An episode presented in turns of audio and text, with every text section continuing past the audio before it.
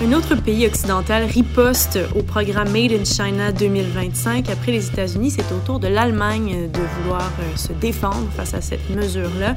Dans cet épisode de Zoom sur le monde avec François Normand, spécialiste en géopolitique du journal Les Affaires, on décortique la stratégie industrielle nationale pour 2030. Bonjour François. Bonjour Catherine. Pourrais-tu nous expliquer pourquoi est-ce que l'Allemagne se sent autant menacée par cette mesure chinoise-là?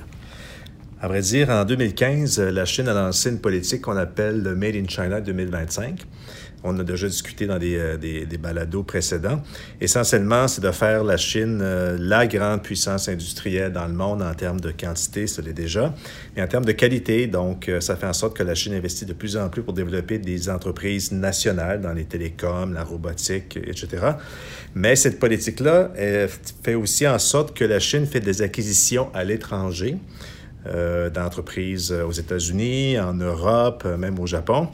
Et là, cette politique-là de la Chine, ça fait deux choses. Donc, ça crée une concurrence internationale sur les joueurs des autres pays. Et en plus, tu as des pays comme l'Allemagne qui voient que la Chine vient faire des acquisitions de fleurons nationaux. Donc, un peu à l'exemple de M. Trump qui veut protéger l'économie américaine, les Allemands ont décidé de protéger leurs fleurons industriels nationaux c'est pas une fermeture de l'économie allemande, c'est juste un peu plus de protectionnisme pour être à armes égales, si on veut, avec les Chinois. Puis en quoi consiste ce plan-là exactement? Ce plan-là consiste à prendre, des, euh, par exemple, des participations dans des entreprises euh, allemandes qui pourraient être euh, à risque d'être achetées. Je, peux donner l'exemple. Pourquoi finalement l'Allemagne fait ça? C'est qu'il y a eu un petit traumatisme en 2016. L'affaire KUKA. Donc, KUKA était un, un, fleuron allemand de la robotique et cette entreprise-là a été achetée par l'entreprise chinoise Midea et sans que le gouvernement allemand ne puisse intervenir. Donc, ça a vraiment provoqué un traumatisme. Et là, les Allemands se sont mis à réfléchir, il faut plus que ça arrive, il faut qu'on se protège.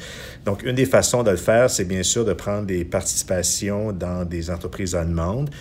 L'idée, c'est pas de les nationaliser, c'est de prendre une participation pour euh, favoriser peut-être le regroupement, si jamais une offre d'achat, de favoriser euh, le regroupement, de se donner un temps d'arrêt pour voir s'il n'y a pas d'autres options. Et aussi, la, politique allemande veut aussi stimuler euh, l'innovation pardon, pour avoir de meilleures entreprises allemandes. Et enfin, on aimerait créer davantage de gros joueurs nationaux, donc fusionner de, de, grandes entreprises allemandes. Par exemple, actuellement, il y a une rumeur de rapprochement entre Commerzbank et Deutsche Bank. Ce sont les deux plus grandes banques de l'Allemagne.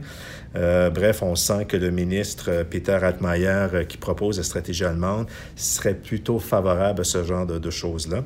Donc, et, aussi, les Allemands aimeraient qu'on crée à l'échelle européenne de grands groupes. Donc, euh, le ministre Altmaier a même dit que, et l'image est intéressante, il voudrait créer un Airbus de l'intelligence artificielle en Europe.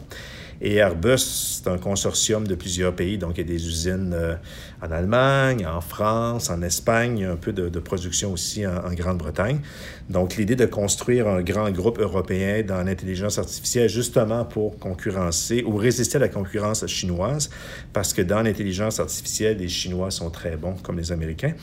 Et d'ailleurs, euh, il y avait un projet récemment de fusion entre Siemens, qui fait du matériel ferroviaire, l'allemande Siemens, et la française Alstom. Donc, le gouvernement allemand et le gouvernement français étaient favorables à cette fusion les Français à la condition que ce soit un mariage équilibré. Donc, il y a un contrôle qui reste quand même de manière importante euh, en France. Et là, le problème, c'est que la Commission européenne a dit non. Ça fait, euh, ça faire en sorte de réduire la concurrence en Europe et donc de faire augmenter les prix pour le matériel ferroviaire sur le continent européen. Et là, ça, ça, pose un débat que soulève le ministre allemand euh, de l'économie, M. Altmaier, c'est que la concurrence est vraiment devenue mondiale avec la Chine versus l'Europe. Et donc, est-ce qu'il ne faudrait pas revoir les lois allemandes sur la concurrence ou revoir les lois euh, européennes sur la, concurrence, la compétition? Donc, euh, le débat est lancé, mais on voit bien que les Allemands ont décidé, comme les Américains, de protéger leurs fleurons parce que pour les Allemands, c'est hors de question que BMW, Audi, euh, BASF ou bien ThyssenKrupp, qui sont des, grands groupes allemands, euh, passent euh, sous contrôle étranger et qu'en plus, qu'on pourrait transférer les entreprises dans d'autres pays. Ça, c'est les Allemands ont dit non, on ne veut pas ça.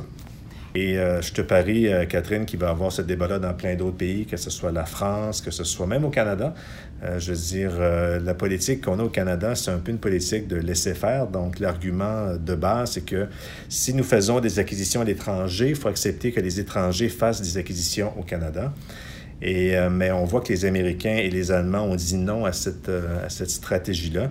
Euh, et nécessairement, ça va faire de la pression un jour. Euh, si jamais il y avait une offre d'achat sur Bombardier, par exemple, non, on peut comprendre sans doute que les gouvernements diraient non, parce qu'on a tellement investi que c'est des gros symboles forts. Mais si c'était des entreprises de, dans d'autres secteurs euh, moins stratégiques, mais tout en étant quand même des entreprises importantes pour l'économie canadienne, Là, je pense que le, débat pourrait, pourrait évoluer, mais après les États-Unis, l'Allemagne, je te garantis qu'il va y avoir des débats dans d'autres pays et peut-être ici. Ça va être une chose à surveiller.